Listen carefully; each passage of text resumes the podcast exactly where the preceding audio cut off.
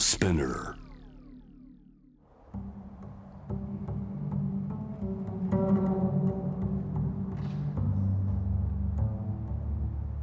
藤原信也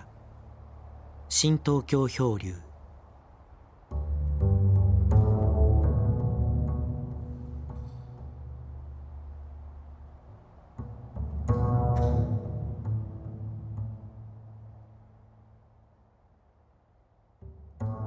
今日は2月26日金曜日です、えーこのポッドキャスト「新東京漂流」は来週の火曜日アップということだから相当切羽詰まってるんだね、えーちょっと僕の他の締め切りが忙しかったと今日こうして、えーデッドラインで、えー録音してんだけどもこれまあ締め切りというのが本当か遅かっていうとこう微妙なところでね、え昨日は実はね朝の6時から夕方まで海の真ん中であの釣りをやってたんですね。この釣りというのが石鯛というやつで、えーもうこれがねシーズンも本当これ最後の最後っていうか、えーおそらくもう数日経つとおそらくできないだろうというそういう切羽詰まった状況だったんですねだからこの次第の方も締め切りが来てて、えーポッドキャストを優先するか石田を優先するかっていうとこれも、まあ、当然これまあ石田を優先優先したわけですね。ということで結果的にはこれは嘘ではないと僕は考えています。今回はあの先週に続いてスウェーデン在住の桑山陽子さんのお話を聞きたいと思います。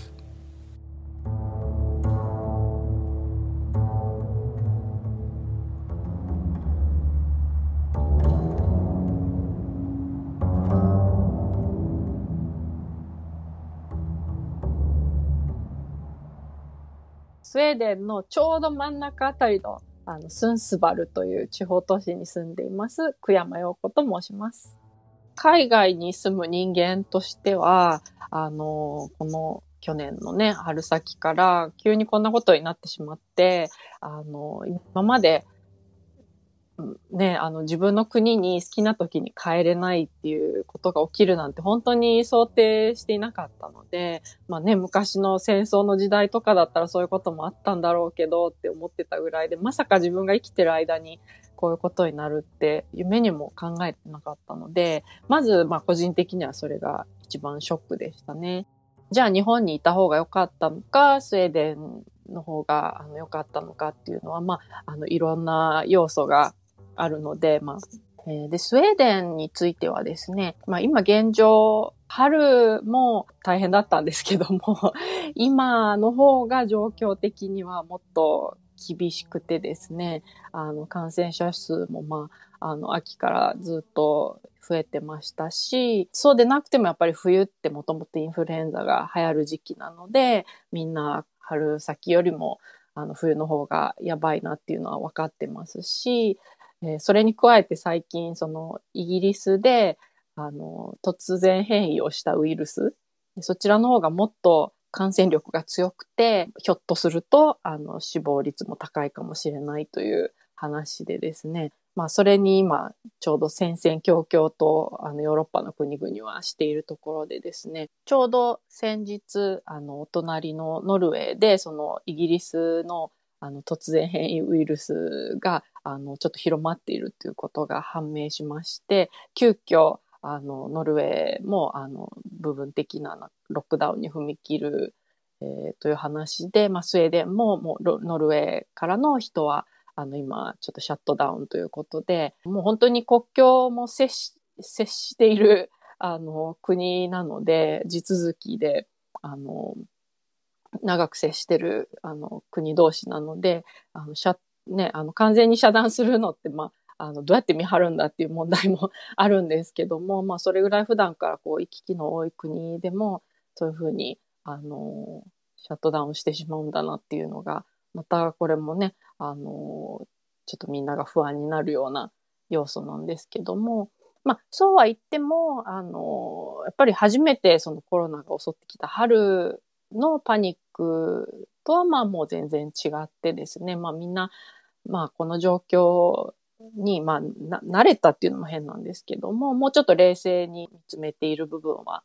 大いにあると思います。で、今実際どういう状況になっているかっていうと、まあお仕事に関してはなるべく家からどうしても外で働かないといけない人以外は家で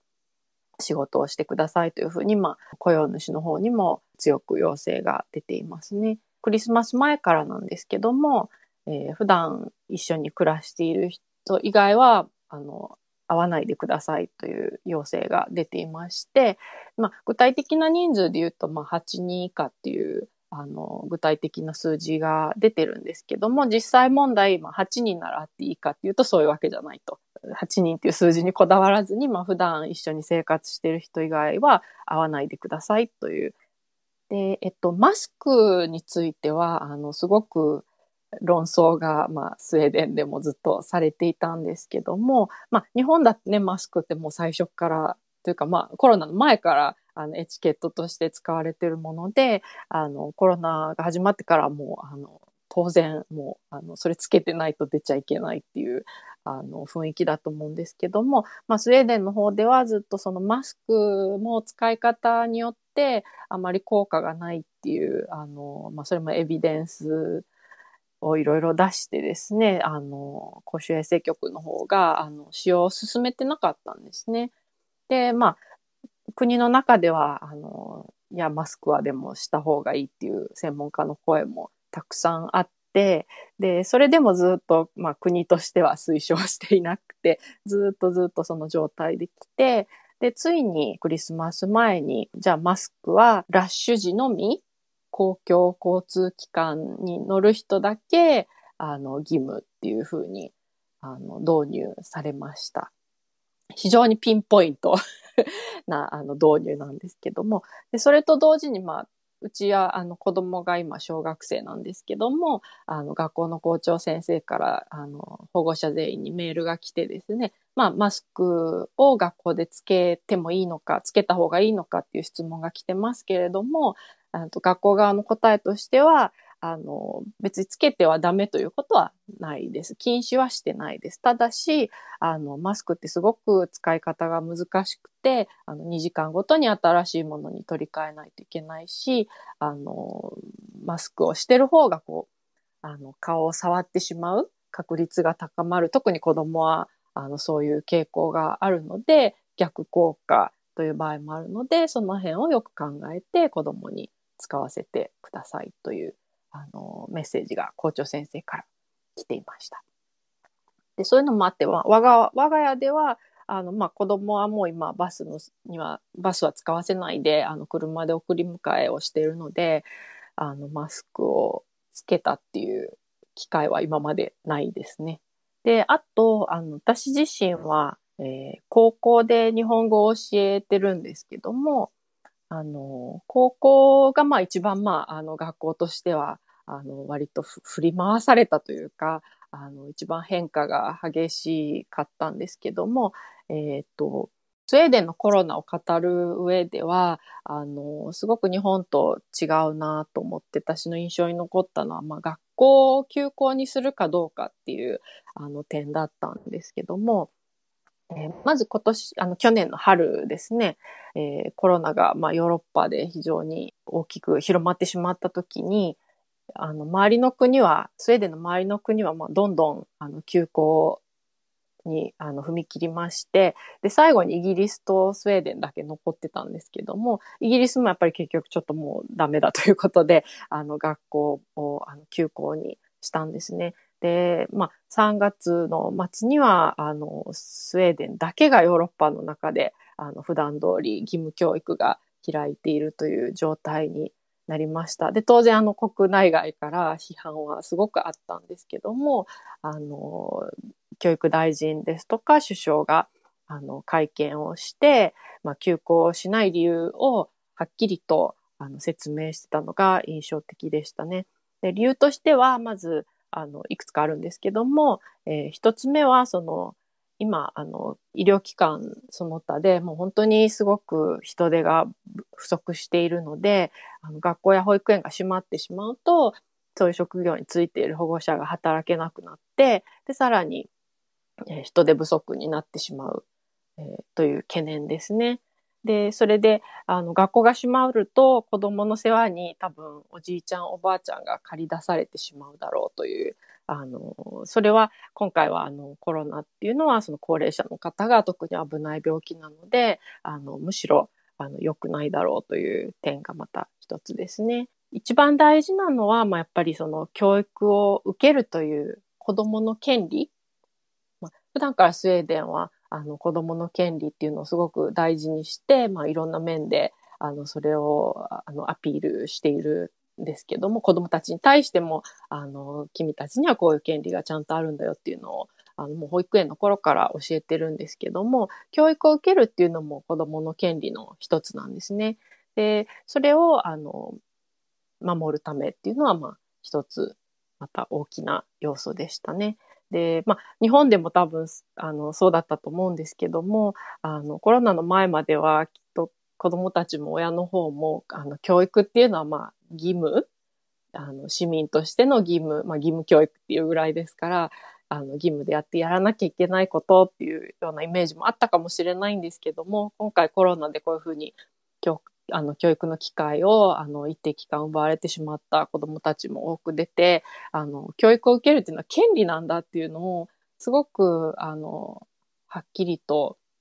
気づいたんじゃないかなというふうに思います。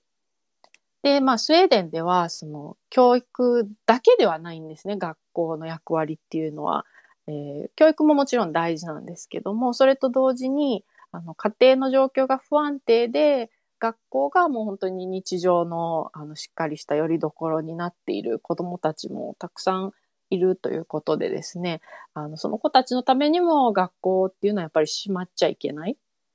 ていう、あの、ことを強調していました。例えば、まあ、給食だけがその日の、あの、一番まともな食事だったりする子供たちもいるので、で、あの、まあ、ずっと家にいると、やっぱりその家庭内暴力とかも、あの、心配ですし、で普段からその、スウェーデンでは、あの、家で万が一その、親から暴力を振るわれたりしている子供たちのことを、その保育園だとか学校が、あの、何かそれに気づいたら通報する義務があるんですね。なので、まあ、保育園とか学校が普段からそういう監視機関として、あの、成り立っている部分があって、で、その機能が、あの、休校してしまうと、あの、働かなくなって心配だという、えー点ですね。まあ、そうは言ってもですね、あの、コロナがどれだけその猛威を振るうかで、どうしてもスウェーデンだって休校しないといけない、あの、ことになった可能性もあるんですけども、えっと、その場合は、あの、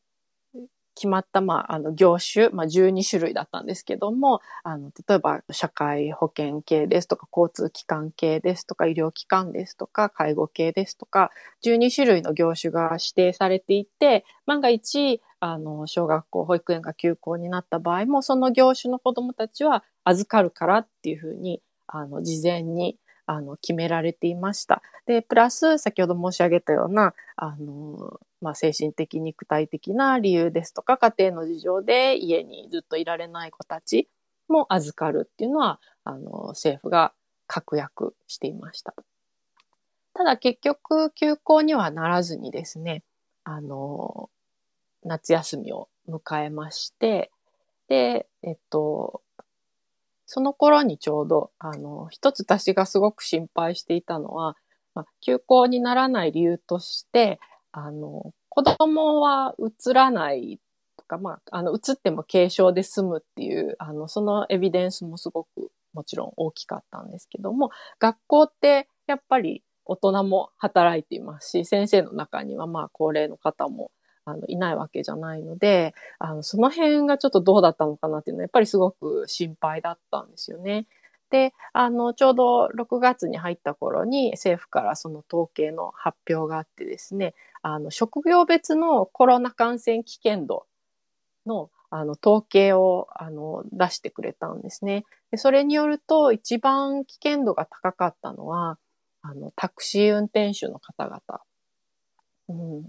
で、あとま他のバスとかトラムの運転手さんだったり、え、レストラン系の人たちですね。そういう方々は、え、平均よりあの高かったんですね。感染、感染度の、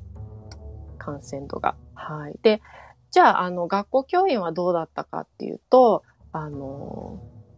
まあ、感染度、あの、平均より全然高くなかったんです。あの、いろんな高校の先生ですとか、義務教育の先生ですとか、学童教員、保育園教員っていうふうに、あの、職業別に危険度があの出されているんですけども、あの特にあの高いわけではなかったということで、まあ、本当にほっとしましたね。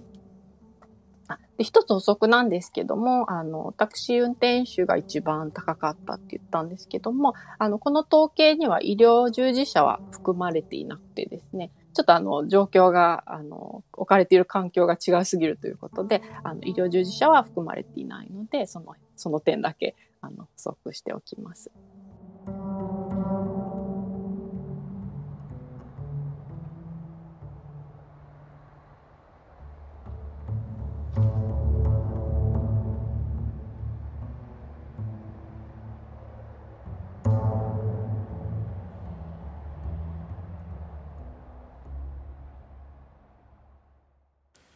えー、今週のあの小山さんのお話は先週よりもさらに具体的でなかなか面白かったんだけども、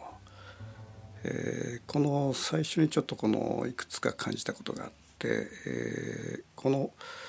えー、イギリスで突然、えー、変異したウイルスに対してヨーロッパ各国が戦々恐々としてというくだりなんだけどもまあ、そういう話を聞いてねこのウイルスコロナウイルスというのはなかなか怖いなと思うのはこれ日本でもあの埼玉でね、えー、イギリスの変異ウイルスが、えー、何件か発生してその経路がわからないということがありましたよね。でこういうのを聞くとねあの、まあ、ウイルスっていうのは、まあ、忍者のようにこうステルス化してそれとなくこうどっかに忍び寄るという。まあそういうなんていうかなあの目に見えない怖さっていうか、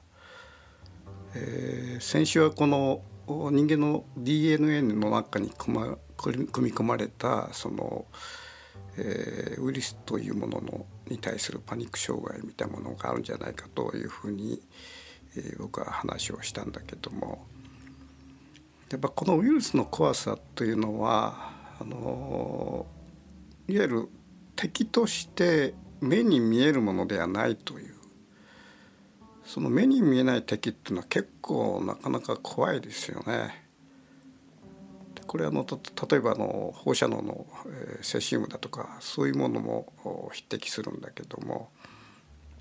まあセシウムの場合はねのカウンターで外学カウンターで測ることができるどこにいるかということを察知することができるんだけども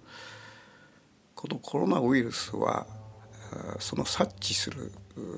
ことができないというさらにこうステルス化している物質なのね。でこの人間のこの自分を自己防御する身体フィジカルとしてえー、目があったり耳があったり鼻があったり舌があったり触覚があったりして目目に目目に見えることそれから耳に聞こえること鼻で匂うこと舌で味わえることそれから触覚で感じれることってこれはある意味で危機管理なのね。何かこうやばい状況があった時にその目に見えたり聞こえ聞こえたり匂ったり味わったり、えー、皮膚で感じたりということによって、えー、自分の身体を保ってるというそういうところがあるんだけどもこのコロナっていうのは一切その五感というものをすり抜けてしまうというその怖さなんだな。例えば僕のあの友人にですねあのコロナにかかった人がいらっしゃって、えー、頭痛がだいたいまあ1ヶ月ぐらいかなり強い頭痛が続いてその後にまあやっぱり味覚障害嗅覚障害が残って徐々に徐々には回復してんだけどもかなり続いてると。その嗅覚障害味覚障害というのもこれある意味でその、えー、身体の自己防護に関わってるんだなということをねごく最近あの自分でなんか妙な体験したことがあって、えー、僕はあの書をやるもんだから、えー、ちょっと大量の書を書くあの、えー、ことがあってすずりで毎日、えー、炭を吸ってですね、まあ、それをあの保管したわけですね。でこの炭というのはあの煮皮が接着剤になってるんですね硬いというのは。だからこの常温だったり暑い時にはね煮皮が腐るんですね。それでちょっとあの匂いが発するということがあって冷蔵庫に入れる必要がある。それをですねあの吸った炭をグレープフルーツの瓶に入れて保管したんですね。でちょっと黒っぽいグレープフルーツの瓶だったんだけどもでそれで34日くらいしてねちょっと喉が渇いたもので、えー、冷蔵庫開けてもうついうっかり忘れてしまっててあのそのグレープフルーツの瓶を開けてですね、えー、その口からちょっとこう飲もうとして、口に入れたらねなんだこれはという味がして僕はまあすあのショーをずっとやってるけどもあの炭を飲んだの初めてでねほんとこれ妙な味でねえっと思ってすぐ吐き出したんですね。それでこの炭っていうのはなかなか頑固にね口にくっつくやつでこれを落とすのにもう本当往生参ったんだけどもいわゆるこれまあ笑い話なんだけどもこの人間の味覚障害がこの時に仮に僕がコロナかかっててねそれで味覚障害があったとすればこの炭のグレープフルーツをえー、美味し美味しい美味しくないという味わいをなくねごくごく飲んでたと思うのね。まあ仮にそれが炭だからね、まあ、なんとかまあいいだろうけどもこれがまあ危険なもんだったらこれ下手したら死んじゃうわけでまあそういう意味でねこの人間の五感というものがいかに、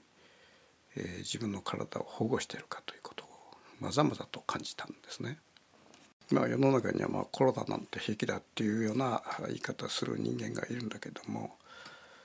えー、味覚障害一つとってもこれはかなりやばいことなんだよね。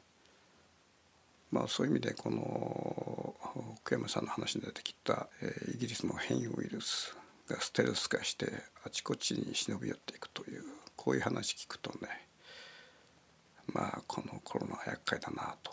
いうふうに感じるんですね。それからあのマスクなんだけどこのマスクが有効かどうかっていうのはもうもうこれは論議日本では論議以外のことでみんなもこれはマスクはしてると。で僕も早くからこの去年のねあの早い段階からあのまだマスクは必要かどうかは分かんないというような時期に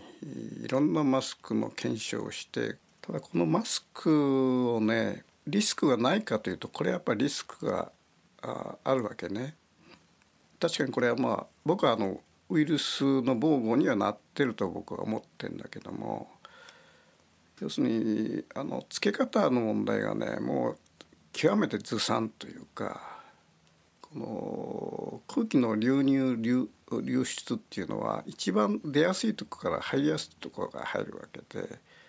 多少との隙間があるとそっちからどんどん入ってくるということでしょう。そういう意味でそのスウェーデンの政府がこの、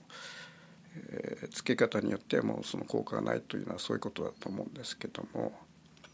ただねこのスウェーデンの中に起こっているこのマスクは効果ありやなしやという論議ですよね。でこれはまあある学者さんたちは効果があると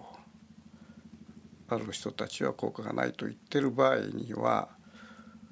効果があるというふうにして、えー、装着した方が僕はいいと思うわけ。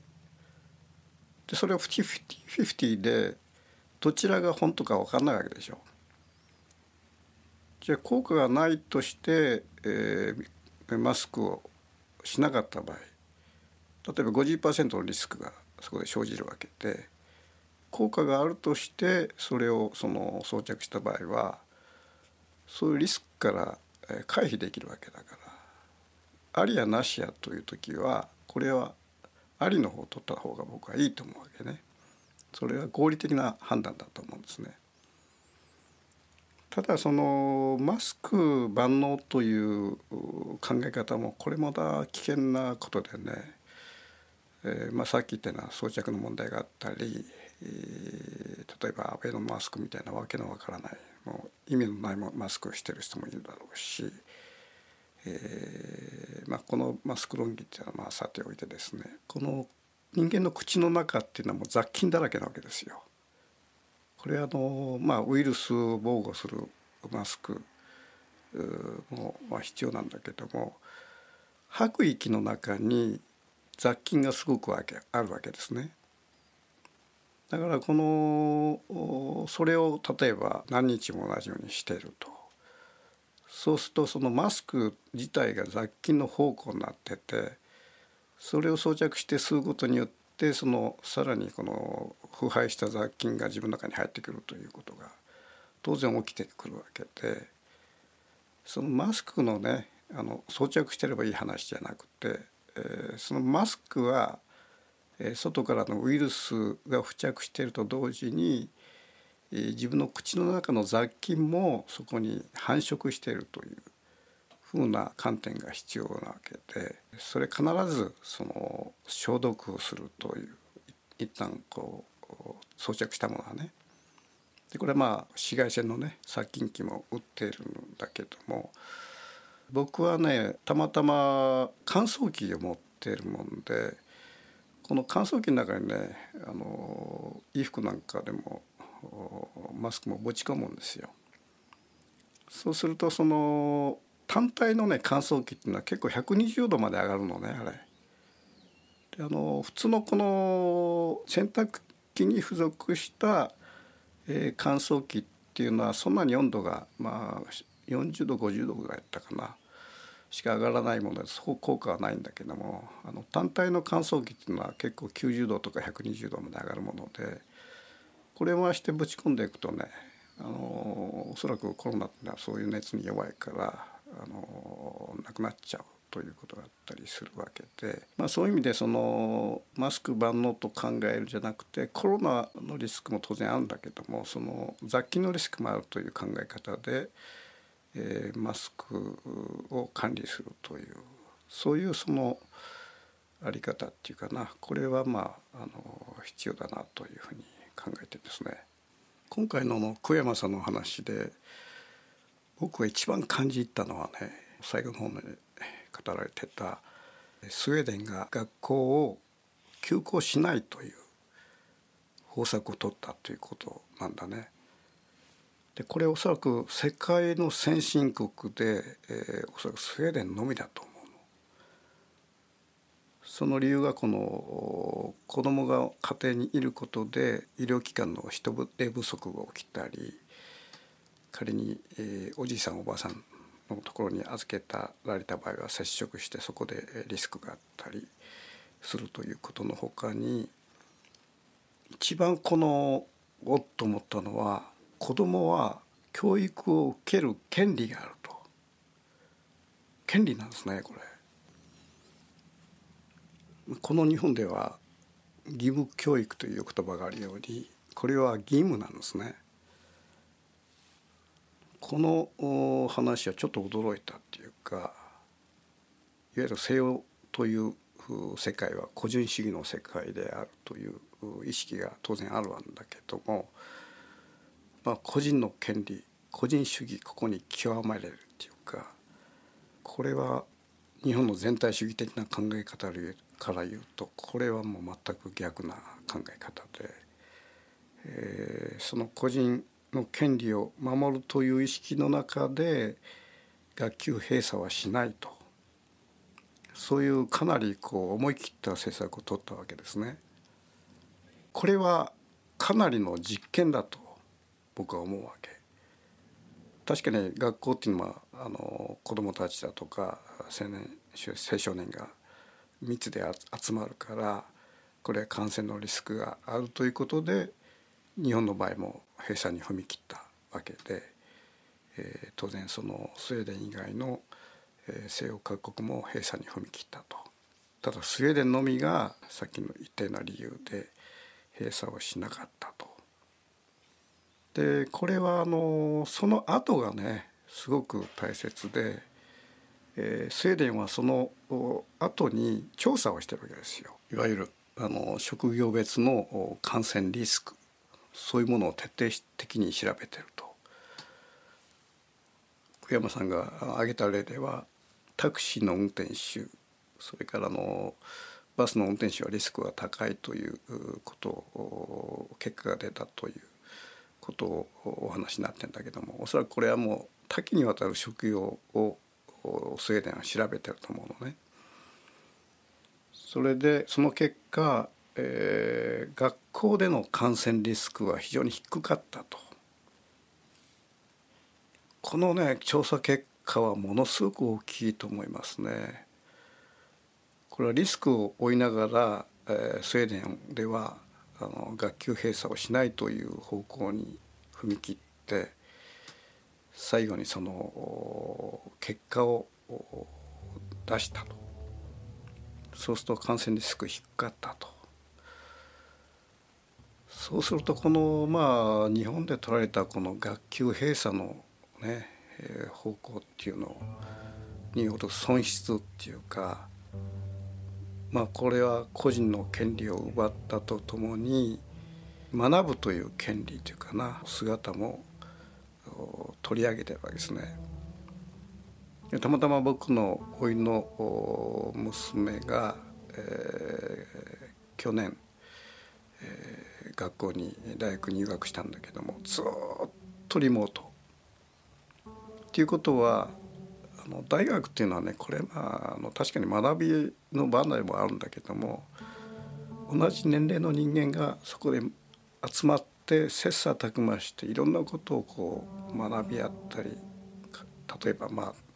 その反目し合ったりいろんなことでねこう、まあ、そういう人間同士の中で人間教育があったり学んだりするという場でもあるわけで。むしろねそちらの方が僕はその学び屋としての人間関係の中での出来事って大切だと思うわけですよ。まあ、そういう意味でこのいわゆるスウェーデンというこのコロナ対策を当初から独自の政策で、えー、切り抜けていったまあ間違った面もあっただろうだろうけどもこの今回の小山さんのお話の中で、えー、教育現場に対するスウェーデンの、えー、独自の対策とその結果のフォローというその姿ねこれはスウェーデンっていうのはすごいなと僕は思いましたね。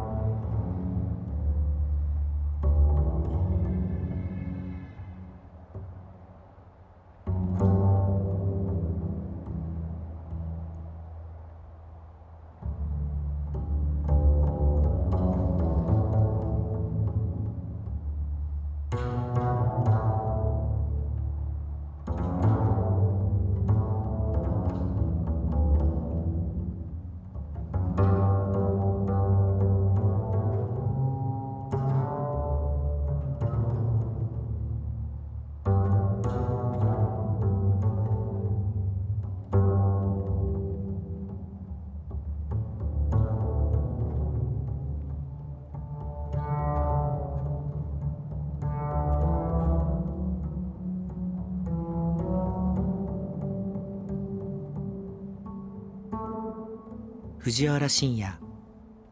新東京漂流。